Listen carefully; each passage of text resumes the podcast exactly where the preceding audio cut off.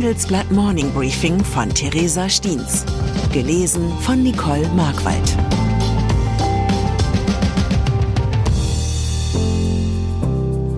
Guten Morgen allerseits. Heute ist Dienstag, der 16. Mai. Und das sind unsere Themen.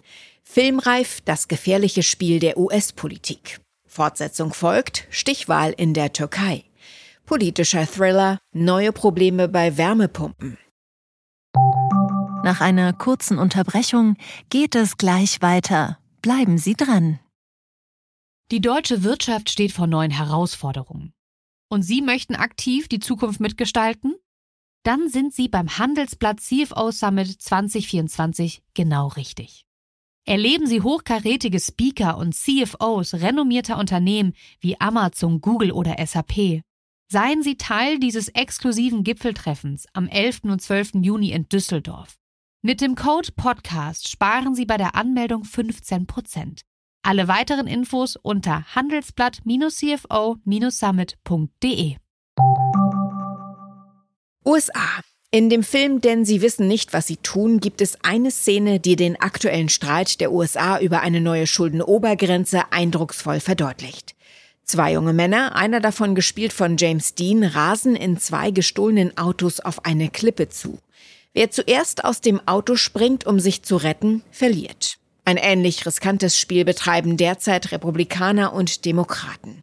Auch sie rasen in voller Geschwindigkeit auf den Abgrund zu. Einigen sich die beiden Parteien nicht auf eine Anhebung der Schuldenobergrenze, droht die Zahlungsunfähigkeit des Landes. Die Folgen wären ein Absturz des globalen Aktienmarktes um bis zu 45 Prozent, wie das ökonomische Beratungsorgan des US-Präsidenten schätzt. Wie schnell die USA auf diese Klippe zusteuern, zeigen die Zahlen. Am 10. Mai waren lediglich noch 88 Milliarden Dollar an Sondermitteln verfügbar. In der Vorwoche waren es noch 110 Milliarden Dollar. Ginge es in diesem Tempo weiter, könnte die Regierung ab dem 7. Juni ihre Rechnungen nicht mehr bezahlen. Bisher gilt dieses Szenario noch als recht unwahrscheinlich, doch die Nervosität an den Märkten steigt. Im Film endet die Mutprobe mit dem Namen Hasenfußrennen übrigens tragisch. James Deans Konkurrent bleibt mit dem Ärmel am inneren Türgriff hängen und rast in den Tod. Bleibt zu hoffen, dass Demokraten und Republikaner ihr eigenes Hasenfußrennen besser spielen und dabei wissen, was sie tun. Star Investor. Da wir es uns gerade im Kopfkino gemütlich gemacht haben, bleiben wir noch etwas länger in der Filmwelt. Als nächstes auf dem Programm steht der Klassiker The Big Short. Hier geht es um den Hedgefondsmanager Michael Burry, der 2007 gegen den amerikanischen Häusermarkt wettete. Nach dem Platzen der Immobilienblase strich er so hunderte Millionen Dollar ein. Wegen seiner herausragenden analytischen Fähigkeiten gilt Burry heutzutage als Börsenguru. Menschen aus aller Welt schauen auf sein Portfolio. Dem Kalifornier werden nahezu hellseherische Fähigkeiten zugesprochen. Er stieg beispielsweise schon vor Ausbruch des Ukraine-Kriegs bei mehreren Rüstungskonzernen ein. Zuletzt lag er allerdings falsch und sah die aufkommende Börsenrallye nicht voraus. Außerdem war Burry in Bankaktien investiert, eine Branche, die für massive Verluste sorgte. Sinkt der Stern des Star-Investors oder steckt dahinter ein genialer Coup? Darüber spekuliert unser hauseigener Börsenguru Andreas Neuhaus. Türkei. Die Türkei hat indes einen tatortreifen Wahlkrimi hinter sich, dessen Ausgang noch immer ungewiss ist. Bisher steht nur fest, dass die Menschen am Bosporus Ende Mai nochmal an die Urnen müssen. Denn in der Stichwahl müssen sie sich zwischen dem amtierenden Präsidenten Recep Tayyip Erdogan und seinem Herausforderer Kemal Kılıçdaroğlu entscheiden. Doch als wahrer Sieger des Wahlabends gilt schon jetzt ein anderer, der drittplatzierte ultranationalistische Kandidat Sinan Uwan. Denn seine Wählerschaft, die am vergangenen Sonntag knapp fünf Prozent ausmachte, könnte Erdogan oder Kılıçdaroğlu zum Präsidenten machen. Oan lässt sich eine potenzielle Wahlempfehlung teuer bezahlen. Er will, dass Syrer und alle anderen Flüchtlinge das Land verlassen müssen und fordert von den Kandidaten Abstand zur pro-kurdischen HDP. Politisch dürfte er Erdogan deshalb sehr viel näher stehen als dessen Herausforderer. Verhilft Oan dem Präsidenten dabei, im Amt zu bleiben, wäre das den meisten Türken in Deutschland wohl recht. Denn hierzulande gewann Erdogan die Wahl mit deutlichem Abstand. Berlin. In Berlin geht indes der Politthriller Robert Habeck und der Fluch der Wärmepumpen in die nächste Staffel. Der Plot lässt sich leicht zusammenfassen. Zunächst musste Robert für seine Pläne zur Wärmewende wegen fehlender Monteure und hohen Kosten bereits viel Kritik einstecken.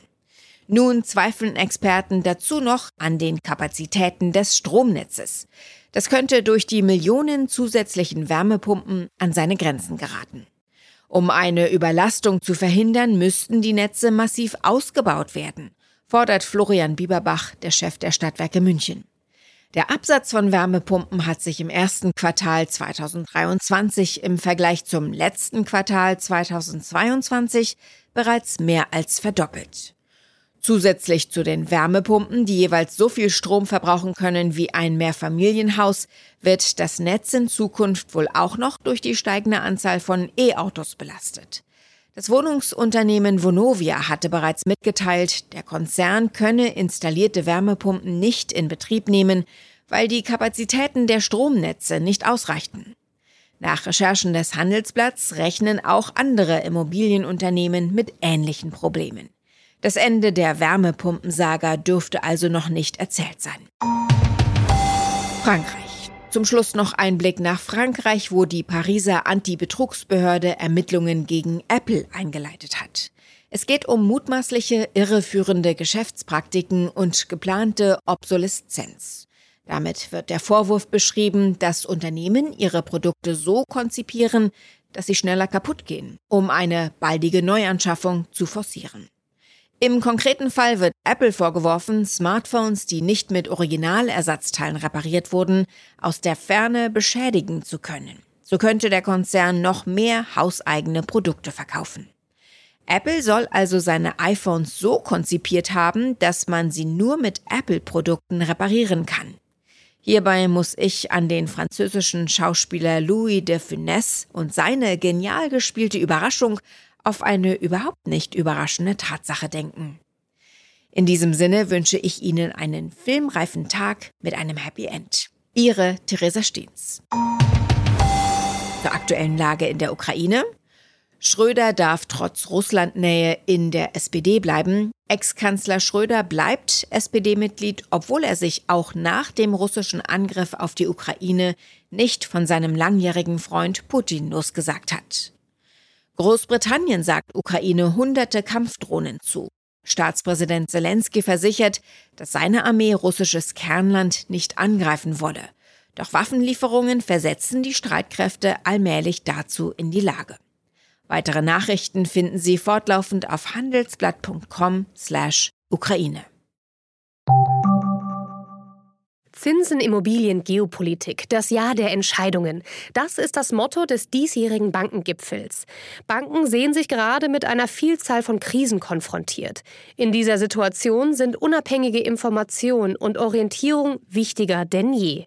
Beim Bankengipfel erwarten Sie daher News und Networking sowie wertvolle Impulse von Vordenkern aus Banken und Tech. Wir freuen uns auf Sie am 4. und 5. September in Frankfurt.